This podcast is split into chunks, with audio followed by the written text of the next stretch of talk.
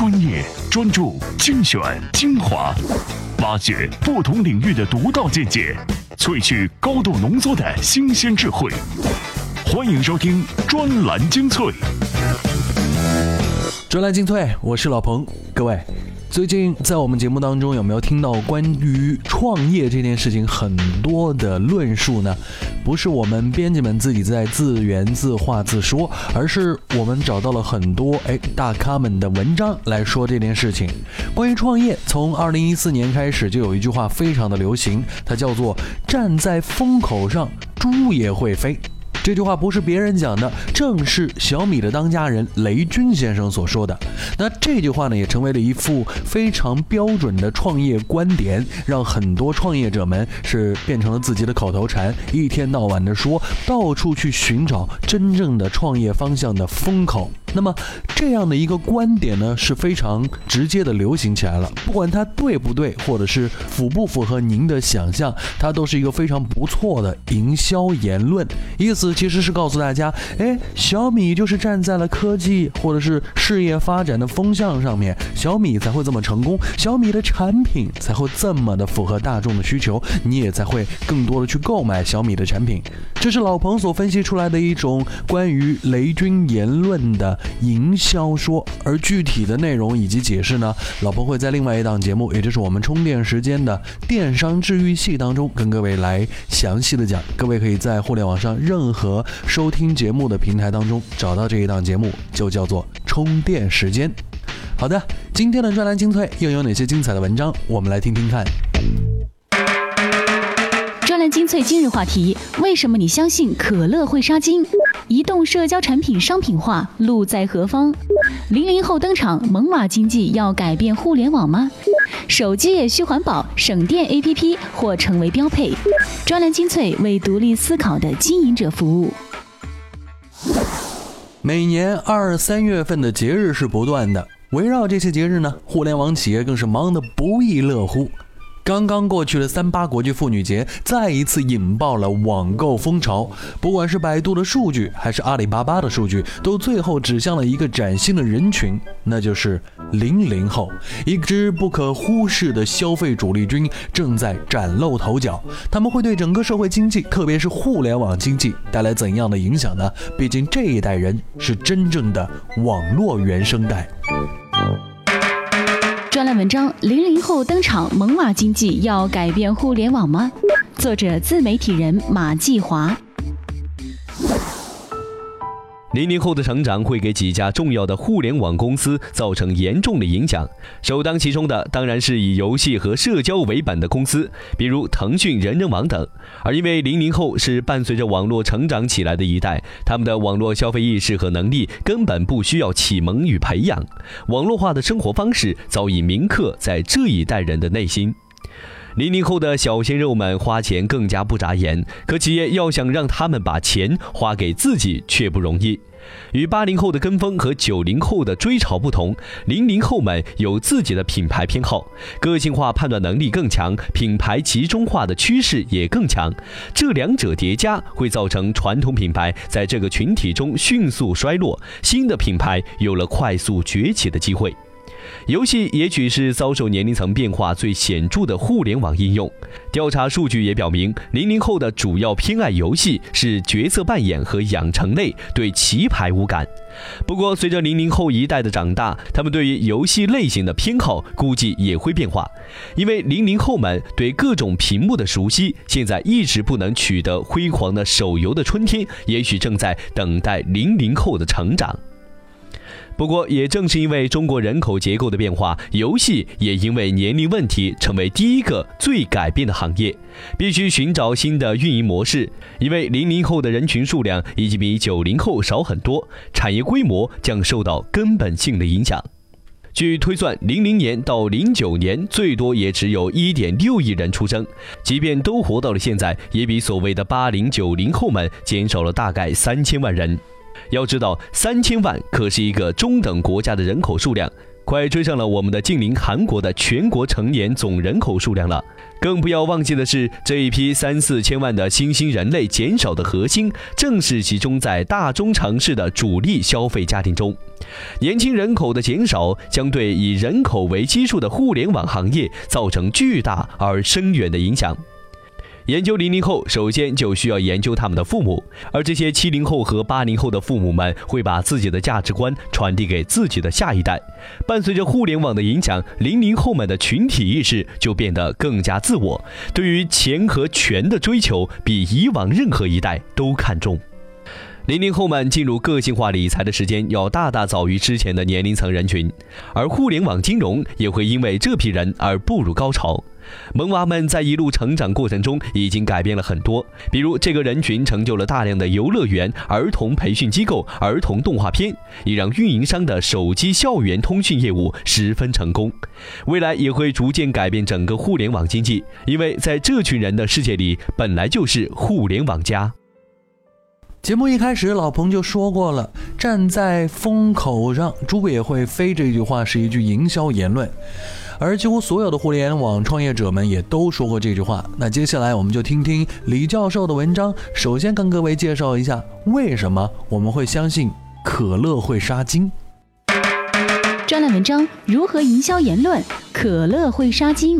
作者：自媒体人李教授。一个能火的观点，必须是可信而形象地传达一个让人意外的信息，并且倡导简单的行动。这包含了四个条件。这第一，让人意外的信息，没有什么比寻常活动中意外结果更加容易引起惊奇并广泛传播了。事实上，几乎所有的谣言都暗含着寻常活动中的意外危险，比如喝水也会死人、可乐杀精、用电脑过多猝死。人们最关心的日常生活以及周边的事物。如果能够在寻常活动中制造意外感，他们的眼球就会被这样的信息吸住，并且迫不及待地想要传播给别人。如果你想让自己的观点或者信息得到关注或传播，第一步应该先找一个意外，能够在寻常的背景下打破别人的期待，能够说一句反直觉的话。毕竟我们都知道猪不会飞，所以雷军的“台风口上猪也能飞”是多么的反期待。这第二是形象化。人天生讨厌抽象的东西，因此，如果你的观点能够做到让人感觉一幅画出现在眼前，就更加具备了可传播的条件。二十世纪八十年代，澳大利亚的两位医学研究员发现，胃溃疡是由细菌引起的，可以很容易被抗生素治好。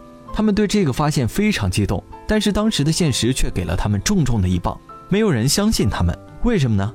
因为他们的研究结果根本不符合视觉逻辑，为了便于传播，甚至无数的商业理论都给自己形象化了。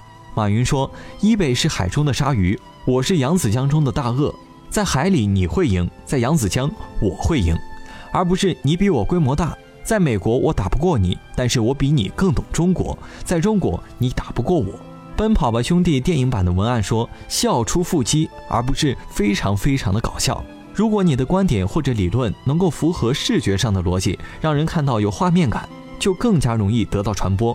这甚至比观点本身是否正确还要重要。这第三是可信的来源。如果你传播的观点能够用某种简单的方式进行验证，那么就更加容易得到传播。像喝多了水也会死人，茄子包治百病，可乐杀精的背后，往往都有一个专家源。它可能是美国教授的某项研究，某某专家发布的某个言论，或者 NASA 进行的大规模医学实验。所以，如果你想要一个观点得到流行，需要为这个观点找到一个非常简单的验证方式，要不就是简单的自我验证，要不就是专家来源。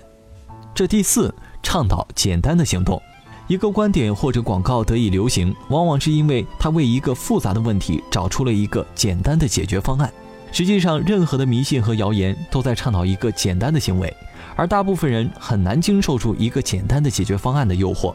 运动、节食、规律作息等，减肥是多麻烦，脚底贴一个减肥贴吧。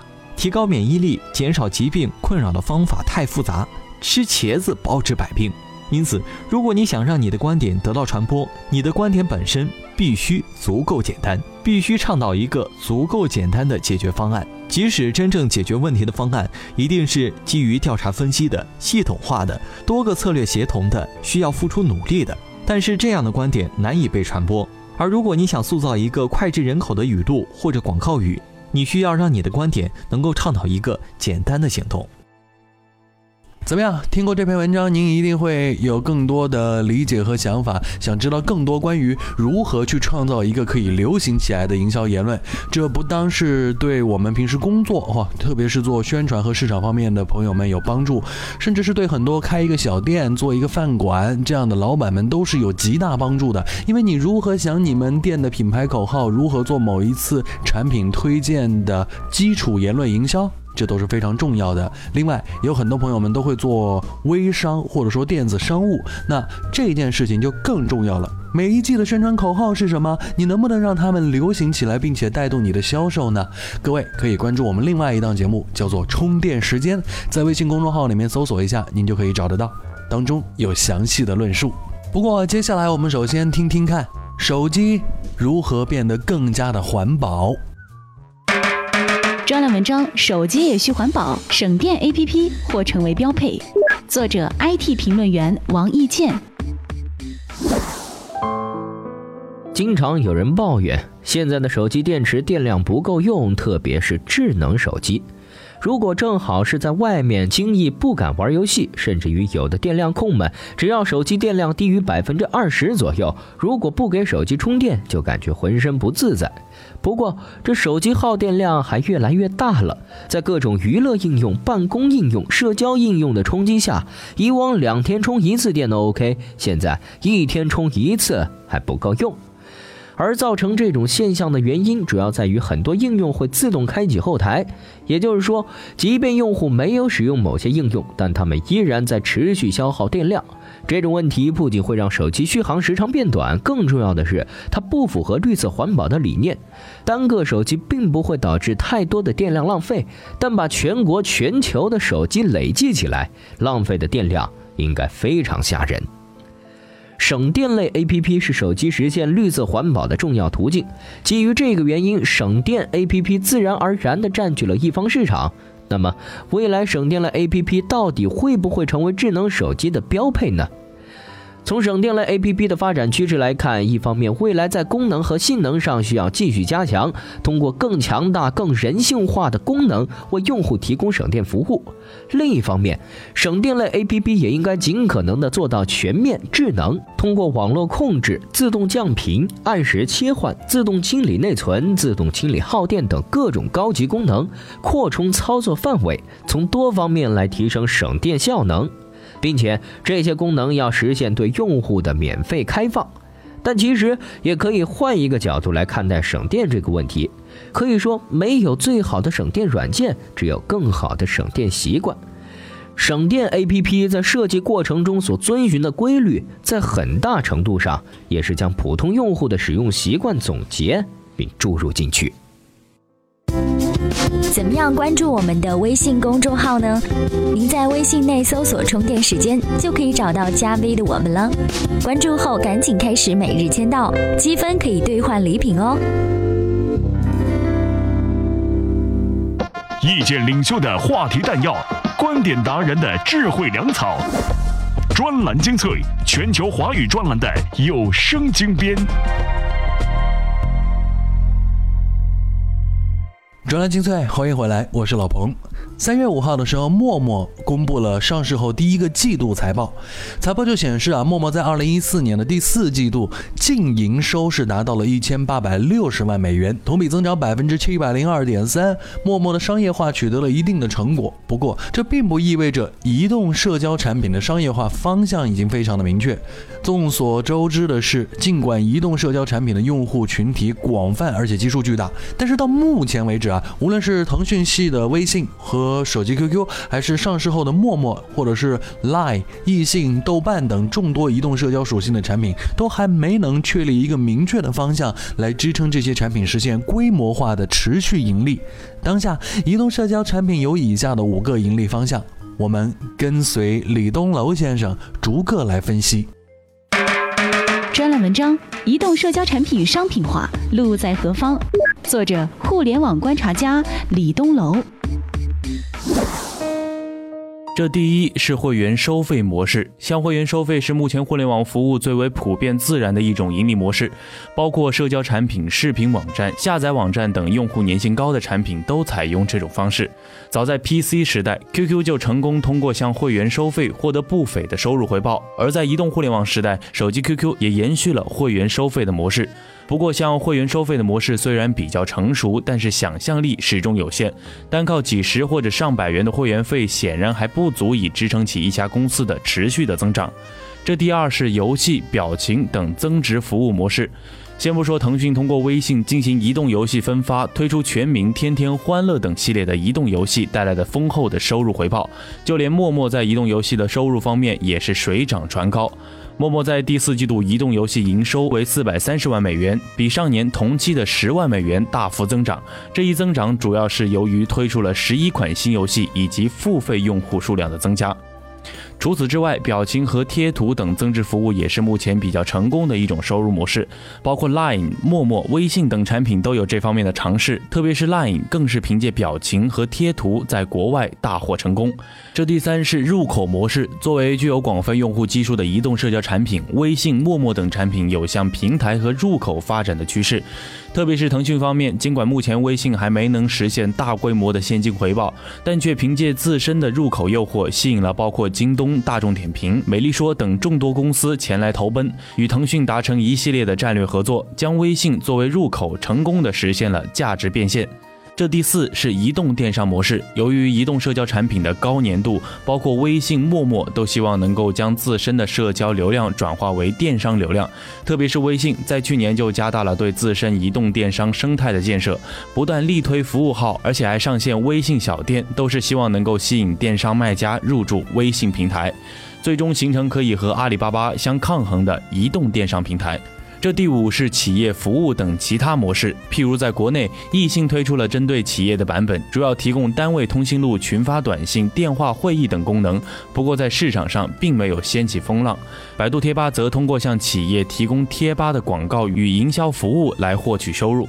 总体来看，目前收入最为稳定的还是会员和增值收费的模式。此外，依靠海量的用户通过入口合作的模式，也为微信和陌陌赢取了不少附加的价值回报。